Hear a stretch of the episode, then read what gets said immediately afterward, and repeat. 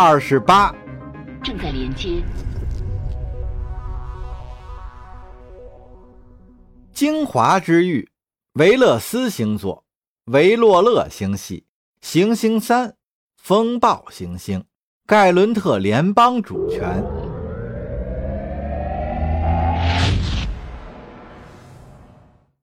盖伦特联邦总统索罗弗里坦身在芳草青葱的花园里，四面环抱着树木繁茂的丘陵。他目送安保人员将最后几位媒体工作者和地方权贵带往空港入口。这座生态园坐落于一个巨型强化机库的内部，访客们将搭乘一艘飞马级登陆舰返回参议院办公署，再从那里转机离开维洛勒星系。从总统的位置远眺，正好可以看到这艘联邦军舰线条圆润的引擎喷口。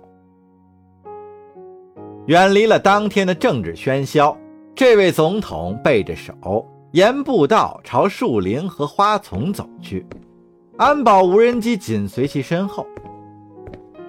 之前的奠基仪式开创了历史先河。标志着由当地联邦政府拨款对风暴行星维洛勒三的改造工程正式启动。其中的困难不言自明。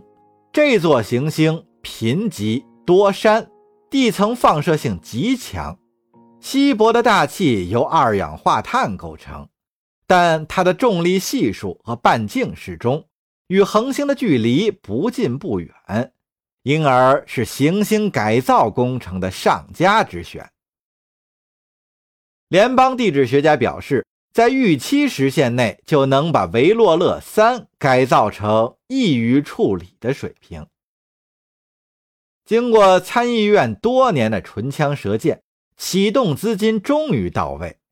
这笔款项用于建造供数万名工程师居住的空港和生态园。他们将负责在行星上建立发电站、大气净化装置、太空升降机、质量投射器、采矿站、附属生态园，以便接纳下一阶段的大规模移民，为盖伦特联邦创造一个新的人间天堂。这是本计划的最终目标。在几十个天文单位之外的维洛勒八。轨道开采装置正在提取这颗气体行星富含的氢气，再将其运输到维洛勒三上，以产生水蒸气。人们也从本星系的奥尔特云中捕获大型彗星和冰体小行星，用工业舰牵拉或者推动其到星球表面，使其中蕴含的水分沉积在行星上。联邦采购了包括纳米合金。激光钻头、燃料块、无中子核融合反应堆在内的各种工业产品，来源遍及新伊甸的几千个行业。不过，其中绝大多数都是盖伦特人自产自销的。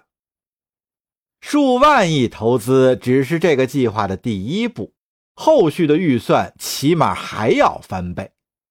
不过，联邦的经济实力雄厚无比。筹集这笔巨款根本没费什么事儿。盖伦特人的就业机会多得无需竞争，教育和医疗保障也都涵盖在公民权利里。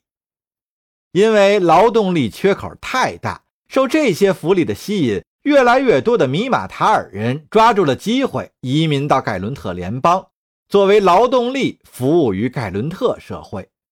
这对他们来说是梦寐以求的生活。弗里坦总统是个果断、勤勉、魅力非凡的人，广受民众的拥戴。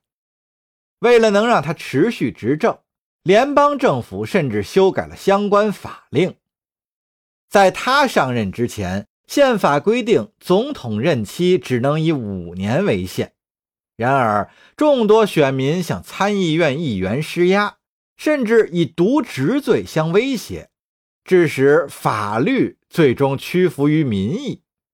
事实上，参议院也意识到弗里坦的经济政策是卓有成效的，而如果不延长任期，让他从一而终的话，就没法达到预期的效果。不过，最关键的一点是，索罗弗里坦是无可替代的，没有人能比他更清晰地指明联邦的未来。他那些政治伙伴都只是沾了他的光而已。弗里坦总统一边散步一边仰望，头顶正上方是长于一千米的透明纳米合金穹顶。他在沉思一些比连任总统更加严峻的问题。他几乎能像机器一样分心多用，在和当地政府官员握手言欢的时候，他刻意回避了媒体关于提波斯赫特的问题，只声称自己已经对装甲铸造厂事件有所了解。事实上，赫特的国际演讲他已经通读了多次。其中一句话尤其让他心惊肉跳。回顾历史，可以发现，从盖伦特人与我们建立联系开始，他们就一直在摧残我们的生活。此人对着国际听众大放厥词，弗里坦沉思着，话里暗含着民族主义情绪。他难以置信地摇摇头。考虑目前可能存在的严酷局面。早在浏览提波斯赫特的背景资料之前，弗里坦就本能地预感到他会做出某些令人发指的暴行。不需要什么直觉，他言辞中的敌意非常明显。这个暴虐的家伙是在表明决意。弗里坦心想。此时，生态园的气候调节器生成一阵微风。拂过大地，清甜的花香在他的肺腑间流淌。他的话威胁到了数百万盖伦特移民的身家性命，我要设法让他自取其辱。总统先生，访客已经全部登船，您的运输舰正在等待起飞。他身后的一个无人机提示道：“知道了。”弗里坦应了一声。转身，随同无人机朝空港方向走去。为了应对赫特的敌意，参议院外交关系委员会、联邦海军和联邦情报处的成员们共聚一堂，探讨可能需要做出的政策调整。弗里坦总统确信，他对此事的意见是不会被这些人认可的。